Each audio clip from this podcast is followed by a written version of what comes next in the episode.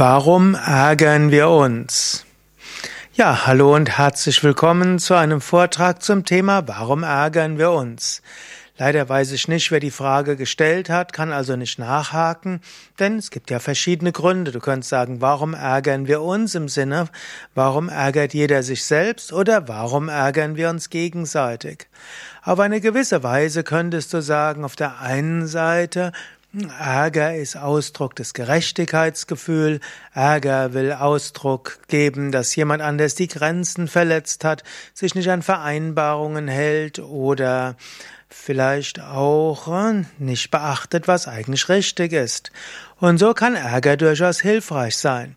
Ärger kann helfen, den Gerechtigkeitssinn zu aktivieren und kann dazu beitragen, dass man sich darum kümmert, dass die Regeln des menschlichen und zwischenmenschlichen Verhaltens eingehalten werden. Aber wenn der Ärger über das Ziel hinausschlägt, dann ist es nicht so gut. Ärger hat also positive Funktionen. Genauso könnte man auch sagen, warum ärgern wir uns gegenseitig? Der Mensch ist ja auch ganz besonders geeignet und großartig darin, sich gegenseitig zu ärgern. Der eine Mensch ärgert den anderen. Und manchmal haben Menschen sogar Lust darauf. Auf eine gewisse Weise könntest du sagen, warum ärgern wir uns gegenseitig? Vielleicht um uns herauszufordern, vielleicht um Gelegenheit zu geben, zu wachsen, vielleicht damit man nicht in alten Bahnen drin bleibt. Also, wenn andere dich ärgern, dann geh davon aus, es ist irgendwo hilfreich für deine persönliche Entwicklung.